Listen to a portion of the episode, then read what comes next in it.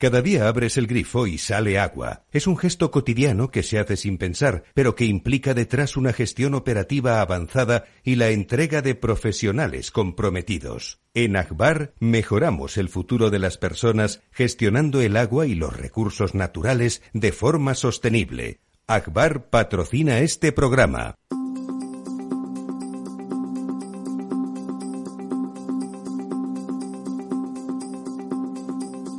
El Estado Ciudad, con Ramiro Aurín y Diego Jalón en Capital Radio.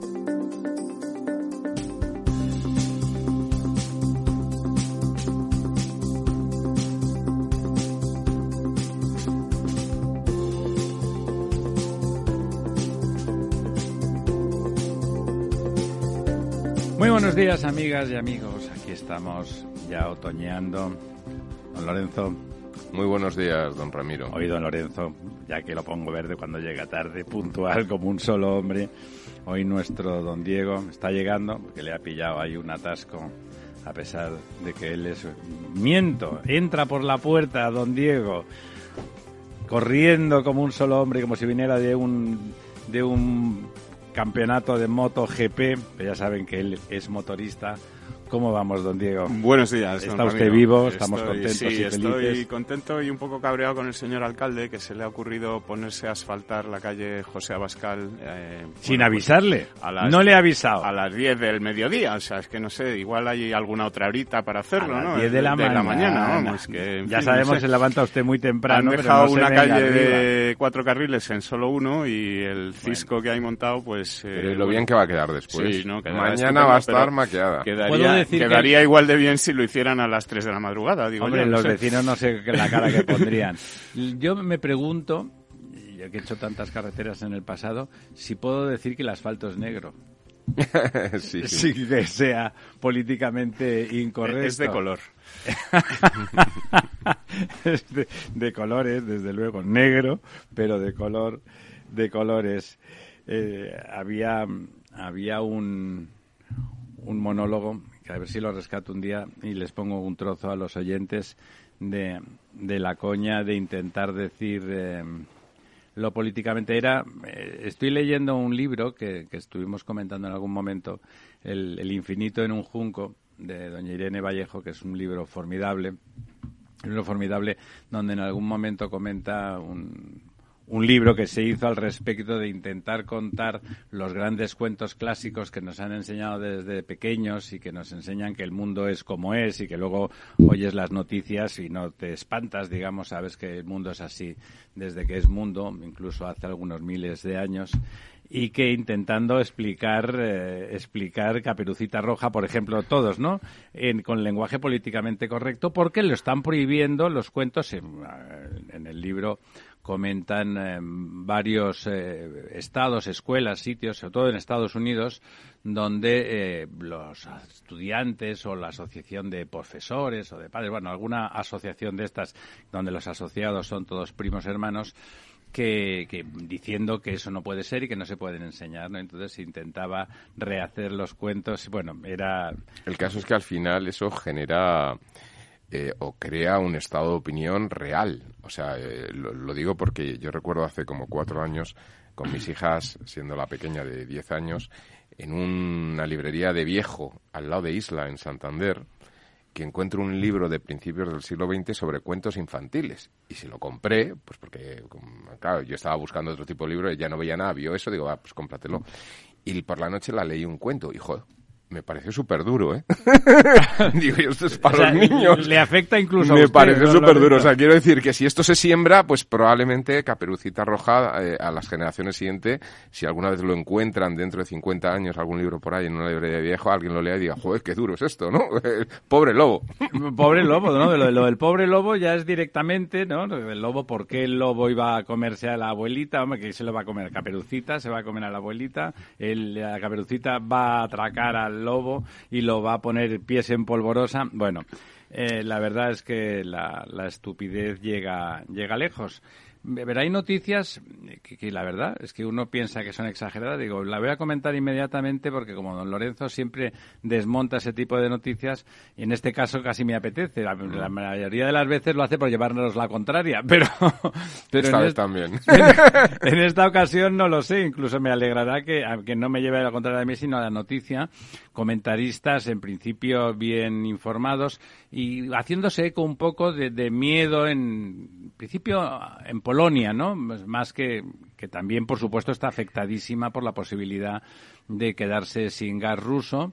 Eh, ya están más amenazados que nadie, porque como los polacos están siendo muy proactivos en la frontera con Ucrania, pues están, bueno, están muy, muy proactivos y por lo tanto los rusos los tienen identificados como siempre, por otra parte, porque los polacos para los rusos siempre ha sido su patio trasero, eh, con que la posibilidad de que si, una vez que está claro, porque está más claro que el agua, que eso ha sido sabotaje por parte de los rusos en el Nord Stream, en el, en el gasoducto más importante que, que lleva a través del Báltico el gas ruso hacia Europa, eh, pues que la posibilidad de que se tercermundice mucho inmediatamente por ausencia, es decir, la falta de gas paralice la industria en el corto plazo en, el núcleo de, Europa, porque recordemos que Alemania, además de ser muy pesados y todo eso, la verdad es que son los que más pagan la Unión Europea, los que generan una industria que tiene mucha industria auxiliar, es decir, son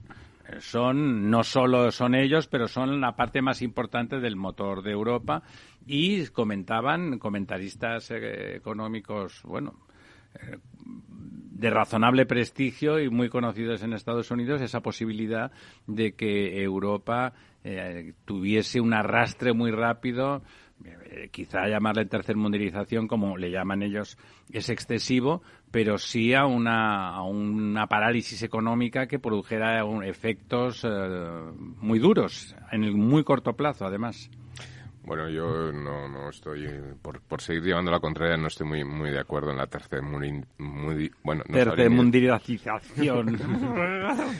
bueno, el caso es que no, no estaría muy de acuerdo, ¿no? Porque un país tercermundista no solamente se caracteriza por, la, por la falta de ausencia, sino por muchas más cosas, incluso con, eh, con la falta de o ausencia de energía, sino muchas más cosas, incluso con el tema energético, tiene mucho que ver con la red de distribución. Es decir, aquí, si se produjese otros altercados o otros sabotajes en otras redes de comunicación de gas. Se hablaba esta mañana en alguna prensa del miedo que daba el, gasoducto que venía desde Noruega.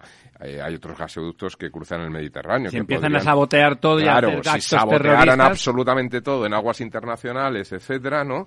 Pues se acaba el gas en, en Europa vía gasoductos y efectivamente eso produciría un parón casi inmediato pero eso no significa que entrásemos en una fase de tercer mundo. El, sabotaje parece que, se detectaron ondas de energía que, vamos, hablando en cristiano... Explosiones, Fueron explosiones. incluso de 2.3. Y, y por lo tanto, vamos, que, la, que eso fue un sabotaje. Ahora mismo jugarse un euro en contra es perderlo, ¿no? Sabotaje a nivel estatal es lo que claro, dicen. Es decir, que solo un Estado ha podido hacer eh, eso. llevar a cabo esa acción. Con un submarino, claro. y de hecho ahora lo que, que no puede ser ni un grupo terrorista ni nada parecido porque es una explosión a, gran profundidad eh, en un punto muy concreto, es decir, que es una acción que puede hacer un ejército, digamos, pero no... Un, ejército bien dotado. Eh, exactamente, no un grupo... Sí, de anormales que pegan tiros y matan gente, que eso es fácil en realidad, exactamente, sí, sí.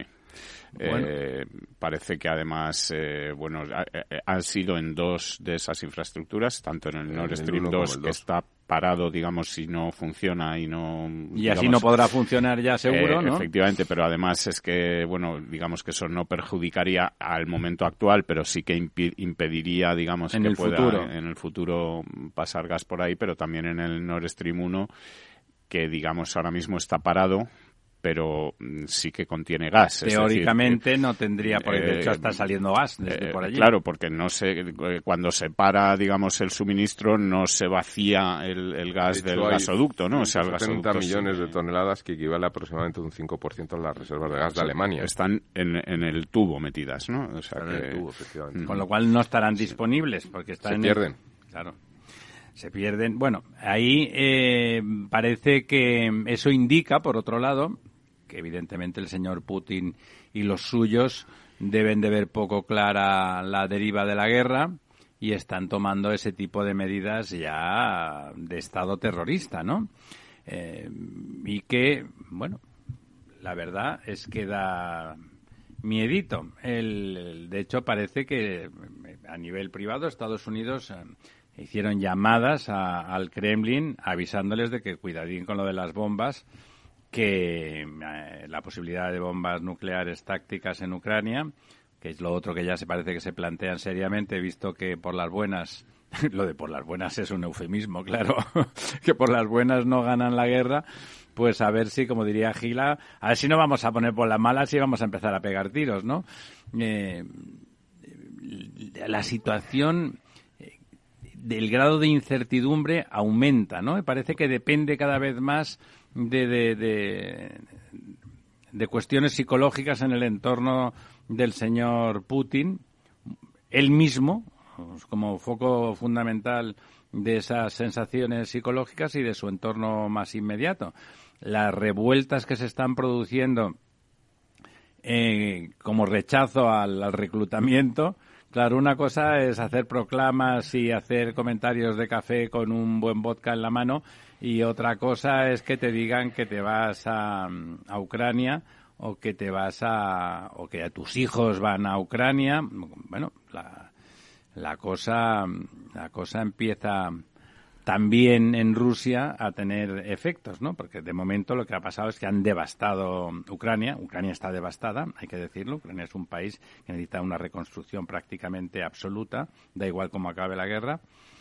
Eh, sí, imaginamos que si acaba con la victoria rusa, esa reconstrucción será complicadísima porque evidentemente Occidente a un Estado satélite que por la fuerza no creo que aporte muchos fondos y desde luego Rusia no está para muchas, muchas fiestas y muchas verbenas, ¿no? Eh, en fin, va a ver que cómo, a ver cómo evoluciona esto. Y el otro tema que no podemos dejar de comentar es el cambio hace, ¿cuánto era? Hace 15 días el discurso en el Senado del propio Chimo Puig y de todos los varones. Hace menos, hace una semana eh, o menos de una semana eh, ante la noticia de que Juanma Moreno. Exacto. Permítame que le tutee. A caer de un burro lo pusieron, que le tutee, don Juanma.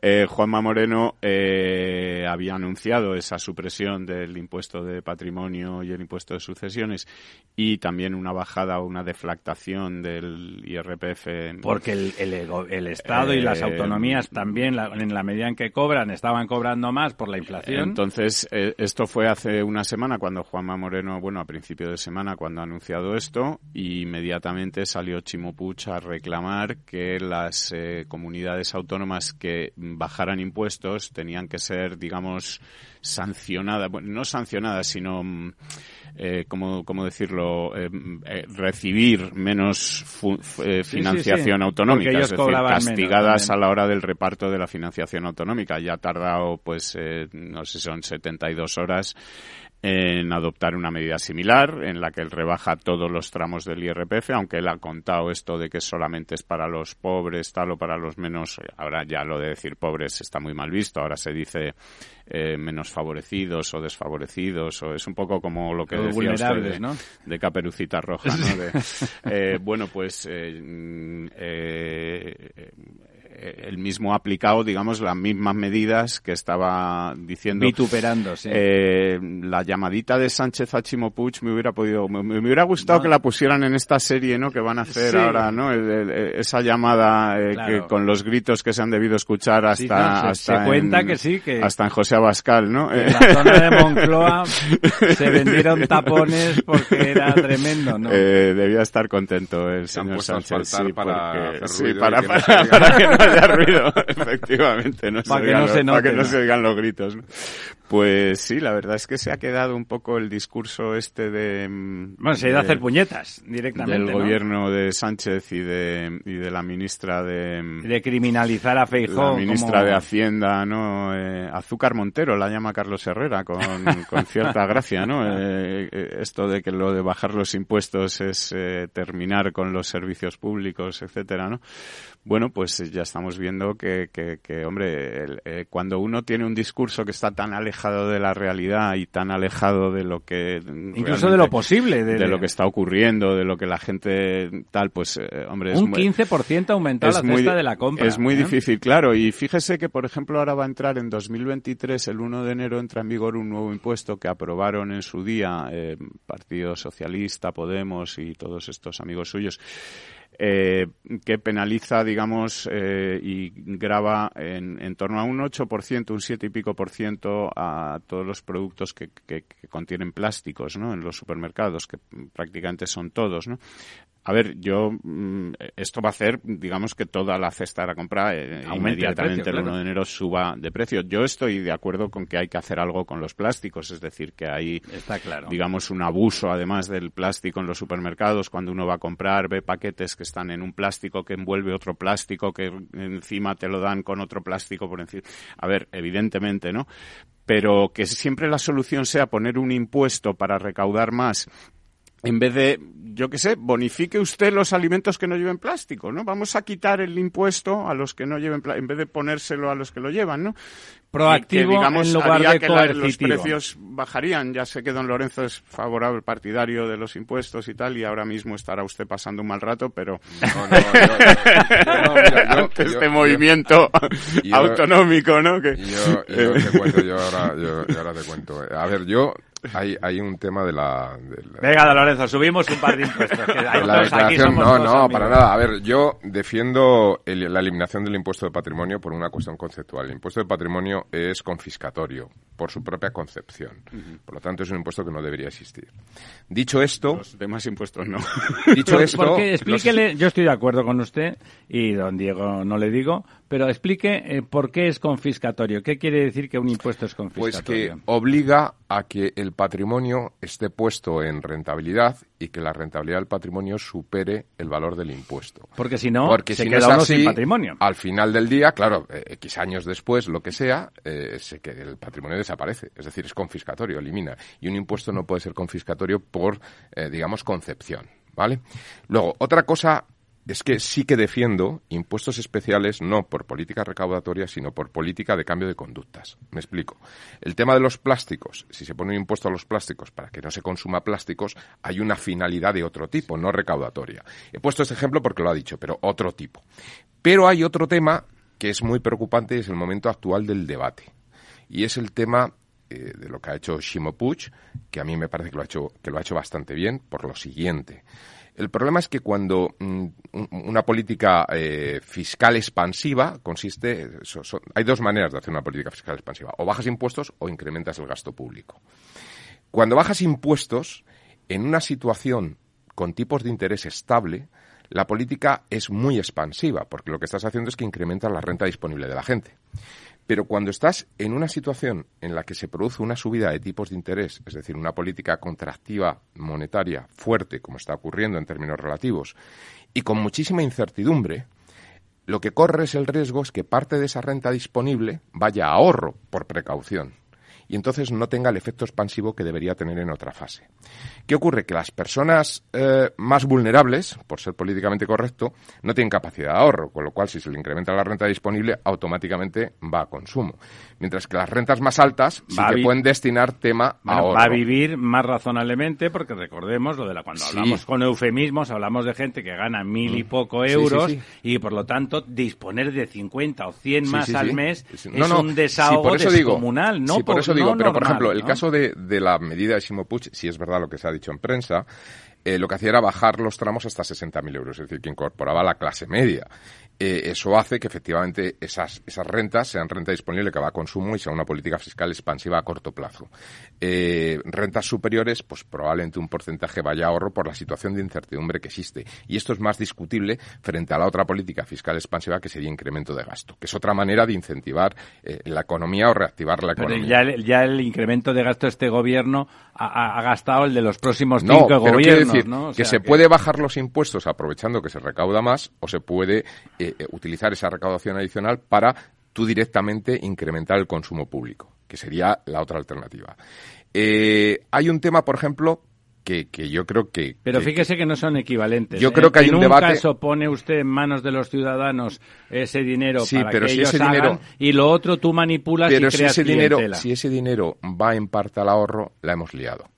Es decir, por ejemplo, cuando se tomó en el 2008 la política que tomó eh, eh, el, el, el, el secretario, no, el secretario del Tesoro de, de Estados Unidos, Ajá. que estaba pensando en el nombre, pero no me acuerdo ahora, eh, Paul, Paul no, no recuerdo ahora mismo el nombre, Paulson. Cuando tomó la política de incentivar y meter Samuelson, una... ¿no? No, no, no, eso es un economista. Eh, fue Paulson, creo que era Paulson, estaba secretario del Estado. Bueno, el secretario de Estado tomó una medida de inyectar eh, que aquí eh, Solves, con buen criterio, criticó inyectar como un paquete de renta inmediata a todos los contribuyentes americanos para que incrementara el consumo. Eh, Solves dijo, si eso, imagínate que fueran 100 euros, se les diera un euro diario, sería mejor, porque si a ti te dan un euro, te gastas un café. Pero si de repente te dan 300 euros, los puedes ahorrar. Sí. Y el peligro de, estos, de estas medidas es lo que va a ahorro. Entonces, por ejemplo, una medida que ha lanzado encima de la mesa el señor Feijóo, que me parece que es por ahí por donde tienen que ir los tiros en política fiscal para, para solucionar el problema de, de inflación, la bajada del IVA en los alimentos. O sea, ¿por qué? Pues porque los alimentos, es decir, uno no se puede comer 400 barras de pan, ¿no? Es decir, no puede ahorrar final, 400 eh, euros claro. en el pan. sí. Entonces, al final, eh, es un tema en el cual, bueno, pues tú bajas al 4%, decía, porque nosotros tenemos ese eh, tipo de IVA hiperreducido, pero hay países en Europa que están al 0% en los alimentos. Pues yo creo que esa podría ser una medida in muy interesante. Por ejemplo, ropa infantil. Porque bajas el precio de los alimentos, que es una cosa que con rentas bajas pasas a poder seguir no, comiendo y, razonablemente y rentas a tener altas un y problema. todo, pero digamos que es un elemento necesario. Ropa infantil. En Irlanda, por ejemplo, la ropa infantil hasta los 14 años, el tallaje este que va hasta los 14, tiene IVA cero pues elementos de estos, eh, productos de, de, salud femenina, de higiene femenina, productos farmacéuticos, es decir, productos, es calificar cuáles serían los productos genéricamente que, que son productos realmente de consumo de primera necesidad o de, o, y no o, hacer lo que decía la otra, de tasar, de, de, acotar el precio, sino quitarles el IVA. Que se le quitas el IVA, Sí, es eh, una manera de compensar. Yo, yo ¿no? quería comentar dos cosas de lo de Chimo Puig. Primero, no, no solamente rebaja a, a los, digamos, menos favorecidos. O... Yo he leído esta mañana hasta 60.000 euros. Sí, pero No lo que hay ¿no? una deducción de, del 10% a todo el mundo, es decir, de los gastos. Eh, estoy buscándolo exactamente para, para eh, No, a mí la medida me parece bien, pero lo que quiero decir es que eh, esto de tocar impuestos que, que tengamos... Aumenta en un 10% la cuantía exenta de tributación para toda la ciudadanía. Es decir, que esto favorece a, a todo el mundo todo en el general, mundo. no solamente a los... Bueno, en el tramo autonómico. Porque aunque que no lo parezca, el todo el mundo está siendo perjudicado por la situación. ¿eh? Efectivamente. y luego hay una cosa que me ha hecho bastante gracia, porque además aquí la hemos comentado bastante, eh, esa mm, afán que tenía el señor Puig por acabar con la cooperación público-privada mm, en muchas cosas, pero sobre todo en el, En sanidad. en el asunto de la sanidad, ¿no? Donde, digamos que canceló o también los acuerdos con muchas Rivera Salud, hospitales que funcionaban fenomenal Y ahora en- funcionan en- peor, en- manifiestamente, en, sí. una gestión privada pero bueno parece que también en esto pues se está dando cuenta de, de su error y ahora eh, por ejemplo ha decidido eh, cerrar un acuerdo con todas las eh, hospitales privados y toda la sanidad privada para que los pacientes que tengan eh, de la sanidad pública que tengan que ser operados y vayan a tener que esperar más de 60 días puedan elegir la opción desde el primer día de ser intervenidos Qué en la bonito, o sea, vuelve atrás, hemos privada, ¿no? cuatro años, cuatro años de errores para tal. Volvemos en dos minutos, volvemos en dos minutos. Aquí colaboramos todos, los públicos, los privados. ¡Buh!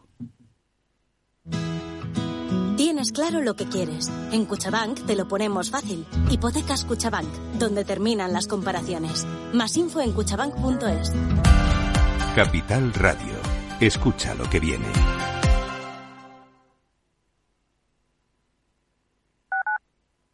Capital Radio Madrid, 103.2. Nueva frecuencia, nuevo sonido. Gráficas Naciones. Más de 50 años de experiencia en el sector de las artes gráficas. Apostamos por la última tecnología tanto en impresión offset como en digital y gran formato. Realizamos todo tipo de impresión. Tarjetas de visita, folletos, libros, vinilos, decoración y montaje de stands. Más información en el 91 629 2145 o en gráficasnaciones.es. Escucha cada jueves, a partir de las 11 de la noche, en Líderes Globales, las entrevistas que Raúl Castro nos trae desde Florida. Personas inspiradoras de habla hispana que han destacado en sus actividades más allá de nuestras fronteras y que nos dejan sus enseñanzas y aprendizajes desde el punto de vista más personal. Líderes Globales, con Raúl Castro, en Capital Radio.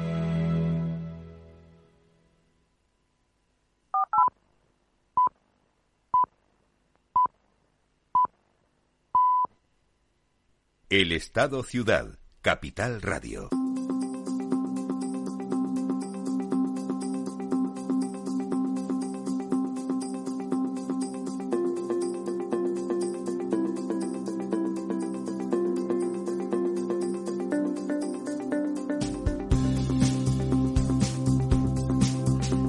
Ya estamos aquí de vuelta. Otra vez estábamos aquí en la mesa sin parar de discutir sobre estas cosas. Pero vamos a lo nuestro, que no hay que olvidarse de las cosas de cada día, que lo urgente no nos haga olvidar lo importante.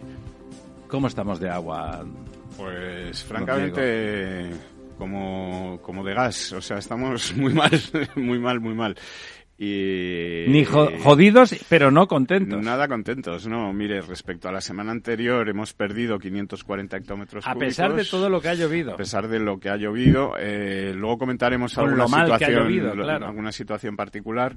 Eh, hemos perdido un 0,96%, estamos ya en el 32,56%. ¿Y en el sur nuestro de cada día? En un momento en el que además las curvas ya de otros años, digamos que empezaban a aplanarse y a empezar a subir, claro. ¿no? Digamos que la, nuestra curva sigue eh, el descenso. no han servido apenas de nada las lluvias esas brutales y torrenciales. El descenso que se inició ya en la semana 19, en la semana 20 del año, estamos ahora ya en la semana 39, es decir, que hace 20 semanas, lo que cual seguimos quiere decir 5 meses en los que estamos perdiendo agua sin cesar, ¿no? Es decir, una curva de bajada constante, ¿no?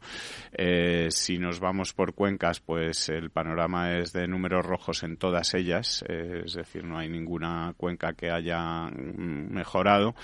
el Tajo está en el 35% con 54 hectómetros cúbicos menos. El Guadiana en el 23,67 con 11 hectómetros cúbicos menos. El Guadalquivir en 20 con 26 eh, la semana que el viene. 20%. La semana que viene ya les anuncio que estaremos por debajo del 20% en la cuenca del Guadalquivir. Tremendo. Eh, vamos, me juego una una Un, vaso de agua. Eh, que a este precio va a valer mucho. La, eh, la cuenca del Ebro está en el 37%. Fíjense ustedes, la cuenca del Ebro en el 37%. En lo que son es, valores eh, no digamos que nunca vistos, pero... Mm, Estarán bombeando mucho porque evidentemente esas caídas tan rápidas en el Ebro es por, eléctrica, decir, ¿no? Que es la otra eh, vertiente que nos falta analizar, ¿no? Que en el sentido de que cuando se incrementa la producción hidroeléctrica, pues lógicamente cae el agua, ¿no? O sea, yo creo que hay una estimación por parte de los operadores de que no va a haber problema a medio plazo. Aquí tener en cuenta, que, no discuto que pueda ser eso, pero tener en cuenta que si la generación eléctrica no se hace en la última presa de la cuenca, no afecta al conjunto de la cuenca. Es, verdad, por ejemplo, en el Ebro, eh, el último embalse... Si el bombeo se hace en un embalse y hay otro embalse después, eh, la cantidad de agua del conjunto de la cuenca en no el, debería en el, en el caso en el caso de, de, la cuenca del Ebro en los dos últimos embalses porque luego hay azuditos que son de regulación nada no son nada eh, los dos últimos embalses son Mequinenza y Ribarroja. Mequinenza es un gran embalse, un embalse de 1.700 hectómetros cúbicos. Mequinenza es un pequeño embalse de 135. Ribarroja, Ribarroja perdón. Eh, que está en Mequinenza, pero es Ribarroja. Eh, Ribarroja son 135 hectómetros cúbicos. Los dos, los dos bombean, hacen energía eléctrica. Eh, el, y el significativo es el segundo, porque el, primero, como ven ustedes, es el, apenas el 7 o 8% del, del de aguas arriba, que es el, que es el de Mequinenza, y por lo tanto no, no, no puede rescatar el agua que se queda, que bombea el, el de arriba, ¿no? Por lo tanto, eso quiere decir que Mequinenza, que es un gran embalse y un gran productor eh, hidroeléctrico, están... Mequinenza, fíjese, la cuenca del Ebro ha perdido 104 hectómetros cúbicos esta semana y Mequinenza ha bajado solo 34. Es decir, que, mm, eh, bueno, es... Es significativo. Es significativo, pero mm, que digamos que, seguramente también es que se está empleando agua para, para otras cosas. Sí, no, no, sí, sí. ese es un dato interesante el que usted aporta. Es que eso es lo que hay que ir analizando, ¿no? Después de Mequinenza llega el Segre, que es un afluente que tiene mucho caudal, y queda solamente como significativo el embalse de Ribarroja, que son 135 hectómetros y que por lo tanto no es lógico adjudicarle una caída adicional de 60, por decir algo, ¿no? Sea, con lo cual tiene usted razón de que, pero a estas alturas se está regando. Eh, me imagino que sí. El año ha sido muy seco, todavía está haciendo calor y supongo que probablemente se esté regando en muchos lugares. Eh, necesitan riego y, se esté utilizando para el riego. Eh, digamos que, que, a lo mejor la explicación es en parte las dos cosas, ¿no? Es decir, que en no, no, sí, es, un análisis más que correcto el que hace usted, porque es cierto que como hablamos de retención hidráulica en la cuenca hasta el último embalse, hasta que es como el rabo, como el toro, que hasta el rabo todo es toro, ¿no? Pues aquí igual, y el último embalse es un embalse con gran capacidad de recogida de los demás. ¿eh? En caso de que los demás fueran tal, recoges ahí toda el agua y puedes aguantar, ¿no? Luego tenemos la cuenca del Duero, que es la que más baja esta semana, baja 258 hectómetros cúbicos, casi un 3,5%, ¿no? Eh, se sitúa ya en el 30%. Yo creo que aquí, aparte de, bueno, de aprovechamiento hidrológico hidroeléctrico, hidroeléctrico eh, hay también el problema de que hay que garantizar una, un mínimo a Portugal. a Portugal, ¿no? Y entonces, bueno, Está pues pactado por los, convenios internacionales. Supongo que aprovecharán para ese aprovechamiento hidroeléctrico, pero tienen que soltar agua para que sí, es obligado, para que a Portugal es un convenio internacional para que no Porto puedan seguir teniendo un río, vamos que vamos y que parece lógico, ¿no? porque si no es un casus belli eso, ¿no? Efectivamente. Eh, luego tenemos pues la cuenca del Miño-Sil que está un poquito mejor que todas las anteriores con un 45%, aunque ha perdido también 28 hectómetros cúbicos. La cuenca del Júcar que es con diferencia la que mejor está de todas las grandes cuencas con un 52%, de hecho es la única que supera el 50%. Pierde también 20 hectómetros cúbicos esta semana. Guadalete Barbate con un 23. Eh, Mediterránea Andaluza con un 39. Segura con un 33, etcétera, y yo, bueno, pues las cuencas pequeñitas que son las del norte que Cataluña cómo está? Que están bastante mejor, Cataluña interna en un 36% con 250 hectómetros cúbicos y pierde Que eso es muy poquito, se dan ustedes cuenta que 250 hectómetros cúbicos es apenas dos veces Ribarroja y un y, un es la mitad, un 30% de, la ¿no? Para Exacto, no es, muy poco. Tengan en cuenta que esa es la cuenca que suministra agua a, toda el área metropolitana de Barcelona, que son 3 millones de personas. ¿Cuánto consume el área metropolitana al año? Pues no se lo sé decir, no, quiero mentirle ahora mismo inventándome un número estupendo porque seguro que algún compañero me lo afearía. Pero se lo miro para el próximo programa. No, lo digo por tener esa escala, ¿no? O sea, bueno, ¿para cuánto tiempo hay de suministro? El, el barcelonés, que es el español que menos que menos consume estaba la última vez que lo miré en 103 litros por persona y día, en el límite de lo que marca las la Naciones Unidas. serán como 3 millones y algo. 3 millones, o sea, exacto. si cuenta usted 3 millones, de, bueno, si contamos todo Cataluña, pero si cuenta usted 3 millones en el entorno barcelonés de personas, pues por persona y día multiplique por 100, simplemente 3 millones por 100 pues son 300, millones de, litros. 300, eh, 3, millones, por cien, de litros, 300 millones de litros, de litros al día, que si lo divide usted por mil litros por metro cúbico, 300 millones, pues son 300.000 metros cúbicos eh, diarios. Diarios. Diarios. Eh, sí, no, pero claro, pero en la cuenca está, el, hemos dicho 200 y pico hectómetros cúbicos. Entonces, un hectómetro cúbico son 10.000... Es un millón, un, hectómetro cúbico es... Eh... 100% por 100, efectivamente, un millón. Mil por mil. Son... Cúbicos es mil por mil. Es un millón de metros cúbicos. Un millón de metros cúbicos. Por lo tanto... Son mil, mil millones de litros, ¿no? No, un millón de metros cúbicos son mil millones. Eso es, un millón de metros cúbicos son mil millones de litros, efectivamente. Entonces, bueno, eh, yo creo, vamos a ver, el cálculo es mucho más sencillo. Yo creo que estamos en el, para seis meses agua. Eh, eh, la, la, la reserva total de Cataluña interna, si estuviera lleno de 677, sabía usted que daba para seis meses. Para un año. Ah, para un año. Para un año. Pues, Todo lleno da para un año. Pues estamos para menos de, de, cinco meses. Cinco o seis meses, efectivamente. De hecho, se hablaba ya en Barcelona de la posibilidad de que si no llovía, pues hubiese empezaran a haber ciertas restricciones, no, no para el agua de boca, sino en, bueno, en otros usos, ¿no? En otros usos. A pesar de que, bueno, ahí, la verdad es que están acostumbrados y tienen una, una habilidad, un skill para, para saber cómo, cómo ir regulando y tal. Hay una desaladora que se ponen en marcha cuando hace falta, empieza la hay ya que no es, es, cara, claro, pero bueno, eh, sirve, sirve para algo. En sentido contrario, el, que fue el, lunes, creo que fue, el exacto, fue el lunes de esta semana, la señora eh, doña Isabel Díaz Ayuso, la presidenta de la comunidad madrileña, que comentaba, se habla del agua, como hay un problema de sequía, alguna de las preguntas fue el tema de la sequía, dice, bueno, eh, aunque la sequía fuera absolutamente pertinaz, en, si no lloviera más, ahora mismo en Madrid había agua para un año, aunque no lloviera ni una gota más.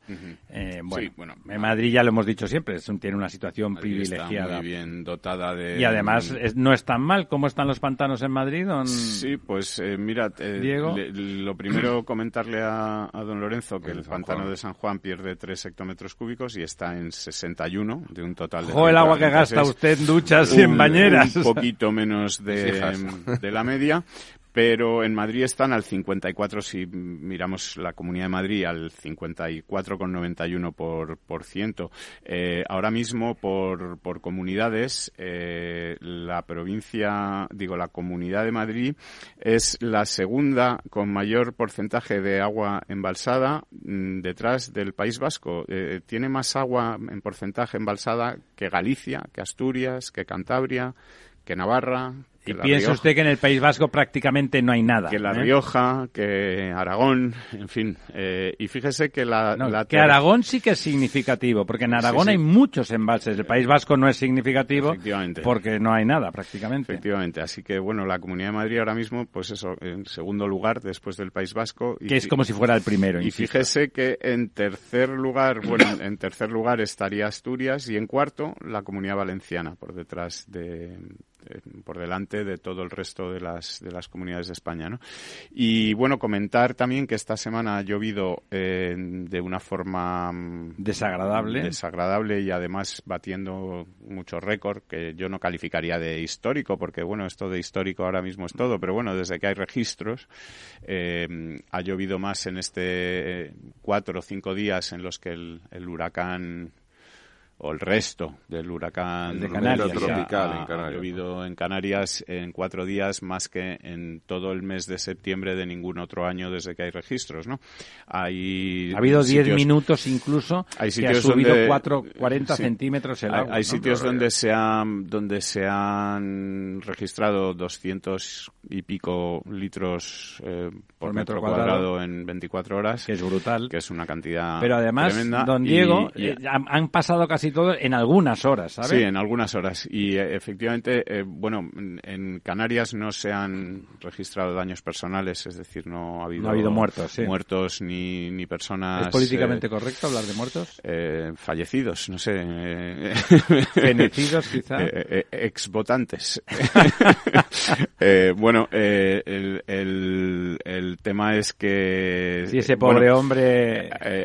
sí, sí que ha habido un muerto en en, la comunidad murciana, ¿no? Eh, eh, por una riada que, bueno, que, ha arrasado con un, con un pueblo pequeño, pero que, ha arrasado prácticamente el pueblo y a este hombre eh, no es que estuviera haciendo ninguna imprudencia, estaba en, el, salón de su casa, ¿no? Es decir, que, fíjense ustedes lo que ha podido llover para que entre el agua de esa forma y, lo ahogue, ¿no? Y se lleve una casa por, por delante, ¿no?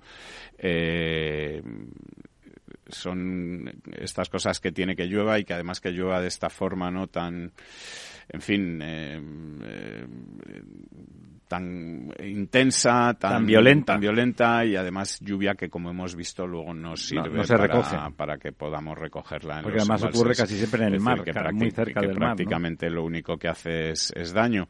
Eh, sí que es cierto que eh, se puede trabajar en hacer eh, infraestructuras para evitar que estas cosas ocurran. Eh, es que usted es una mala persona, quiere hacer obras hidráulicas, ya se le ve el plumero. No, no estamos. Ya lo dijo el señor Arrojo, lo de las obras hidráulicas no soluciona nada. No estamos por la labor de, esas cosas, así que bueno, pues. Bueno, pues, además, fíjese, eso está pasando también, me, me escribían unos amigos desde, desde Miami. Ha habido también que tenían que, ¿eh? que se tenían los, se los llevaban, los echaban, viven en unos apartamentos estupendos y les decía que se tenían que ir porque era zona de evacuación. Ahí por ahí, cada X eh, los evacúan y les dicen que se tienen que ir a sitios más seguros o en Cuba. sea no hay energía eléctrica en toda la isla. Hay 11 millones de personas en Cuba sin energía eléctrica sumadas a las penurias que ya pasan de tipo material y político, ¿no? Efectivamente. Bueno, eh, también hemos tenido en la Comunidad de Madrid algunos eh, episodios de, bueno de lluvia intensa y de inundaciones, etcétera, pues en los municipios habituales. Eh, los sospechosos habituales. O más o menos habituales, como Arganda, como, bueno, Mejora del Campo en esta ocasión, en fin, sitios donde vemos que esto, pues, las cosas se repiten. Hay pendientes. Y, en fin. Eh, y se acumula muy rápido el agua. Algo se podría hacer para que. Dejara de pasar o pasara con menos intensidad, ¿no? El agua vaya por otro lado y no por, por donde hay un pueblo. Que, bueno, ya sabemos que la solución de los ecologistas es quitar el pueblo, pero a lo mejor es más fácil eh, sí, el agua es verdad, más cómodo desviar el. es verdad que el agua siempre va con las escrituras debajo del brazo, ¿no? Que, decían los payeses. Eh, y cuando baja el agua lleva las escrituras siempre debajo del brazo y se lleva lo que es suyo, entre comillas. Por lo tanto, como eh, la lectura inversa es, por lo tanto, sabemos por dónde tiene querencia el agua ir, pues hágase algo, ¿no? Hágase algo. Efectivamente. Bueno, coméntenos, tenemos diez minutos apenas para ver el resto. Había tantas cosas así suculentas que lo importante, pues lo, urgente, se nos ha comido el tiempo de lo importante. Pues efectivamente, hay, hay bastantes cosas que comentar. Eh, bueno, eh, eh por ejemplo, eh, también, mire, como hoy vengo un poco cabreado con el alcalde... Eh, Viene usted un poco rebeldón, hay, hay, una noticia que me ha... Y eso que es atlético el alcalde, que, no le digo yo si fuera, si fuera merengue. Hoy no... hoy no le salva el carné atlético, Hoy no, le salva.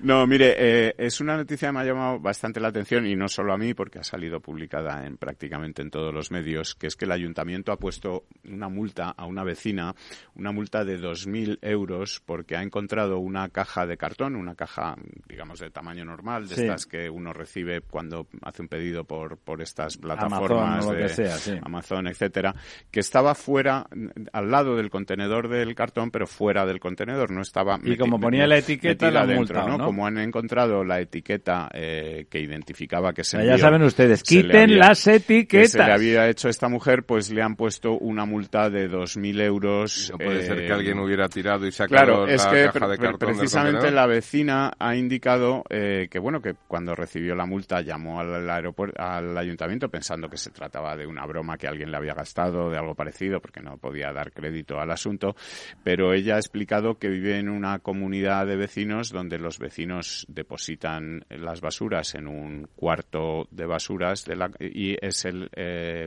digamos conserje o portero el encargado el que se encarga de llevar esa basura y no cabría y la habría dejado fuera. al punto limpio, es decir, que ella en realidad no ha hecho Nada. No ha hecho nada. Y además la legalidad, digamos, de esta medida, porque, hombre, cuando uno pone una multa a un señor porque va conduciendo, pues eh, hay una fotografía, se ve que va conduciendo. Y ha sido él, claro. Eh, y ha sido él, pero claro, eh, esto podría incluso desatar, pues, una especie de vendetas de, claro, yo tengo manía al vecino y entonces voy a ir al, contenedor, busco lo suyo, lo dejo fuera, lo suyo y lo saco fuera, ¿no? Para que el ayuntamiento le multe, etcétera. Sacas las cartas del buzón y las ves tirando por la calle, etcétera, ¿no?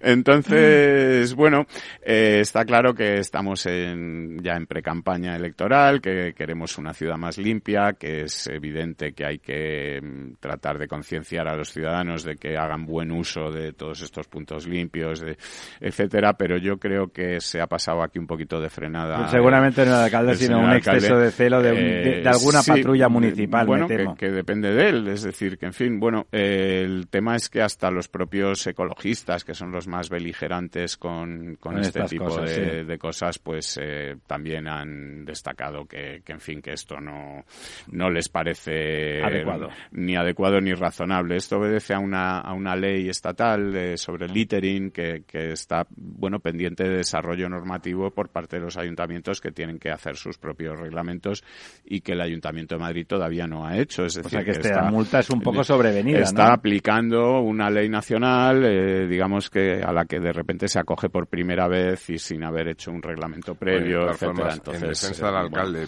por ser, por ser, por, ser, Oye, y no, yo creo que si esa mujer presenta alegaciones, chicos, van y, a archivar la y causa, más cosas. Hay gente que, como sabemos, que bueno, pues lo hacen seguramente porque lo necesitan, que buscan cartones y, vidrio y cosas en los y, los sacan, y, sacan todo y luego se llevan lo que les conviene y tal, no, o sea, no, no. Es decir, evidentemente, como dice usted, sin tener pruebas fehacientes de que alguien ha cometido un delito, no se le puede acusar porque meterle un multazo de dos mil pavos es una acusación que duele mucho. y además, hombre, que es que digamos que si hubieran cogido infraganti cometiendo pues, ese delito... La, demostración fehaciente, ¿no? Pero por encontrar una etiqueta, digamos, en una caja que cualquiera puede haber pegado si nos ponemos a ser mal pensados, es decir, que es que no es una prueba Yo le diría que lo del exceso de celo de, de muchas películas de, de la patrulla la patrulla azul, la, ¿saben? No, de la colina, ¿cómo se llamaba? De Blue Hill y todas estas cosas. Y no hay asesinato, pero este, esta caja de cartón es la evidencia de... Bueno, relájense, señores agentes, nosotros les entendemos. Están ustedes por ahí. Mm. Cabreados. Bueno, eh, mira, tendríamos que comentar también, aunque sea nuestro programa muy terrenal, eh, como somos o algunos de aquí son ingenieros y nos gustan estas cosas, eh, pues este eh, desvío que ha hecho la NASA, ¿no, del asteroide. Ah, sí, me parece. Dimorfo, ¿no? Eh, pues al, por probar si lo ha desviado. Sí, ¿eh? bueno, de momento, le, de momento le, han dado. Le han dado. Es a 100 millones de kilómetros. Cosa que no parece. No es poco, que cosa que no parece Apuntarle a un bicho de 100 metros a 100 millones de kilómetros y darle, hombre, eh, a lo mejor el lanzador de aceitunas. No, no, y además que el, que el proyectil tenía como 30 o 40 centímetros. nada, el, proyectil era. el, proyectil es un satélite eh, que era del tamaño, para que se hagan una idea, de una nevera, ¿no? El tamaño de una nevera normal, no de estas americanas con dos King puertas, ¿no? pero de una nevera eh, de unos 500 kilos de peso eh, pero que, bueno, como en el caso de las balas, lo importante no es el tamaño, sino la velocidad que llevan, ¿no? Y eh, ha impactado con este asteroide a una velocidad de 25.000 kilómetros por hora, ¿no? Eh, para que se hagan una idea, esto... Eh, es bastante rápido. Es bastante rápido. para que se hagan la idea, iba toda leche. sí, esto, para que se hagan una idea, cruzaría el Atlántico de un lado a otro en unos 10 o 12 minutos, ¿no? Es decir, o sea... Ríete tú del Concord, eh, Es una cosa que va, que va rapidito. Y, eh, bueno, eh, como dice usted, está por ver si, si el efecto ha sido el, el, deseado. El deseado, es decir, que se ha podido modificar la, la trayectoria de este satélite. Y luego me ha resultado curioso que hay científicos que están un poco llamando la atención sobre esto, diciendo, bueno, tener cuidado con hacer estas cosas porque, claro, mm, andar tocando eh, esto luego puede producir carambolas que acaben en, que algo que no debía ocurrir acabe ocurriendo. Yo pensé algo parecido me, me emociona que, que, la verdad lo de la puntería, porque como no se sabe tal, pero es verdad que a 100 millones de kilómetros una chinita que hemos tirado de en una cosa que no es tan grande, porque 160 metros decían. 100 metros tenía. 160 de diámetro es el tamaño mm, del, iba a decir del Bernabéu, mm, que no sería un mal ejemplo. De, no, sí, del, o sea, darle desde el Coliseo de Roma, ¿no? A 100, a 100 millones de kilómetros, acertar en medio del Bernabéu, coño, con perdón, tiene mérito, ¿no? Dicho eso, yo pensé lo mismo. Digo, bueno, tú le das y eso le da, y eso que, al final acaba una cosa que querías que fuera una chorrada que está tan lejos que, pero en los, los, los objetos espaciales lo de lejos, pues eso, 100 millones de kilómetros, o algo así, el lanzador de aceitunas, aquel amigo de Casado, le, igual le da, ¿no? Eh, pueden pasar cosas. Eh, me parece una, una precaución interesante de decir en voz alta. Vamos a, hacer, vamos a tomarlo con calma. Hay que tener muy claro. que tener un programa que no nos pongamos a hacer esto todos los días. Hacer el chorra, ¿no? igual, hay que tener un programa preparado para intentar eh, frenar amenazas de ese tipo. Es decir, si nos parece. Bueno, suena, los, suena sensato. Los experimentos con gaseosa, ¿no? Que decían. Suena sensato, pero al mismo tiempo yo pensé lo mismo. Pensé, claro, fíjate, todo eso tocas, ¿qué coño hace después la órbita? Rebota cosas que no están previstas. Bueno, y luego hay que apuntar, saber qué le podemos dar, porque sí que es verdad que si estuviera muy cerca, imaginemos que está. La Luna, para que ustedes se hagan la idea, está a 300.000 kilómetros de la Tierra. O sea, 100 millones de kilómetros quiere decir que somos capaces de acertarle, y la Luna es un bicharraco. Pero a, un objeto como ese, que, que, ya haría mucho daño, un, un meteorito de 100 o 200 metros haría mucho daño en la Tierra, le damos a 100 millones de kilómetros, quiere decir que a un millón de kilómetros, es decir, a una distancia tres veces mayor que la de la Luna, parece que está claro que le daríamos con, con certeza, ¿no? Y si le damos pues un bombazo de algún tipo, se puede calcular, bueno, nos digamos que nos empieza a garantizar que podemos hacer algo caso de que viniera un meteorito de posibles efectos catastróficos, ¿no? Pero al mismo tiempo es verdad que de esas cosas estás jugando a ser Dios, ¿no? Y es complicadín, ¿eh? Es complicadín el tema. ¿Tiene usted pues para una noticia por acabar más? muy rápido. Dos eh, minutos. Una de las cosas de las que vamos a hablar en las próximas semanas, etcétera, es la nueva, los nuevos presupuestos generales del Estado que, que tendrán que presentar antes, mm, más antes que después para que sean aprobados en plazo y tengamos presupuestos. Sean aprobados por los de siempre. Eso sí que son los eh, claro, pero habituales. aquí hay una implicación para nuestros asuntos de nuestro negociado que es que parece ser que una de las exigencias que podemos puesto encima de la mesa para negociar los presupuestos, empezar a negociarlos. No quieren negociarlos si el PSOE no se compromete a aprobar esa ley de vivienda con la que eh, Podemos lleva insistiendo tanto tiempo para poder topar, eh, permítanme la expresión, los precios de o los... O sea, liarse a cabezazos con los eh, pisos. con los precios de, los, el alquileres, paralizar el PIB y dejar eh, todo como, como lo está dejando la señora Colau en Barcelona, que Tremendo. está muy contenta porque en las fiestas de este año no han sido tan grandes los incidentes como las del año pasado. Solo ha habido un muerto. es decir, efectivamente, ha sido. Que ha salido los cosa elegían, elegían, los jamones que robaban, parece ser. una cosa estupenda, sí, solo los de pata. los de pata negra. Bueno, amigas, amigos, sí, tengan ustedes cuidado si van a mi querida Barcelona. Eh, volvemos, volvemos esta noche en La Verdad Desnuda. Les vamos a contar montones de cosas. Nos acompañará Raúl del Pozo, eh, nos acompañará el bisnieto de don Antonio Maura y nos acompañará también eh, un ilustre académico y economista, señor Casado. Hasta esta noche. El Estado Ciudad, Capital Radio. Cada día abres el grifo y sale agua. Es un gesto cotidiano que se hace sin pensar, pero que implica detrás una gestión operativa avanzada y la entrega de profesionales comprometidos. En Akbar mejoramos el futuro de las personas gestionando el agua y los recursos naturales de forma sostenible. Akbar patrocina este programa. Los robots escuchamos Capital Radio. Es la radio más innovadora. Oímos a Saragot, con Luis Vicente Muñoz. Ahí le has dado. Esto es Capital Radio. Di que nos escuchas.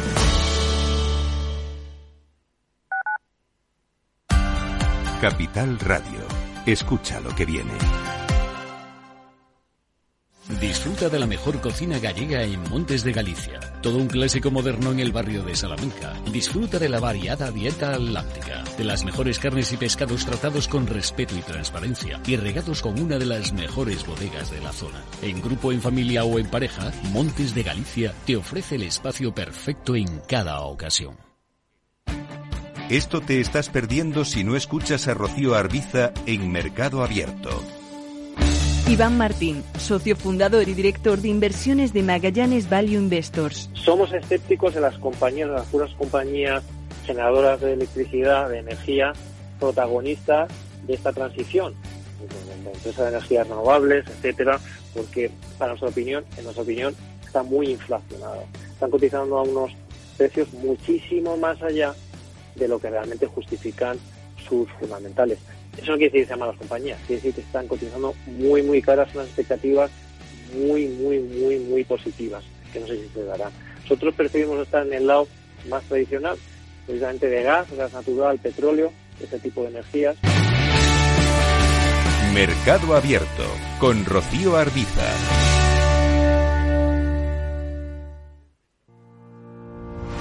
Los miércoles a la una y media de la tarde en Capital Radio, Gestión del Talento. El escaparate de la formación para el empleo. Expertos formadores, agentes sociales y representantes de la Administración se dan cita en este espacio para impulsar el valor de la formación y el talento.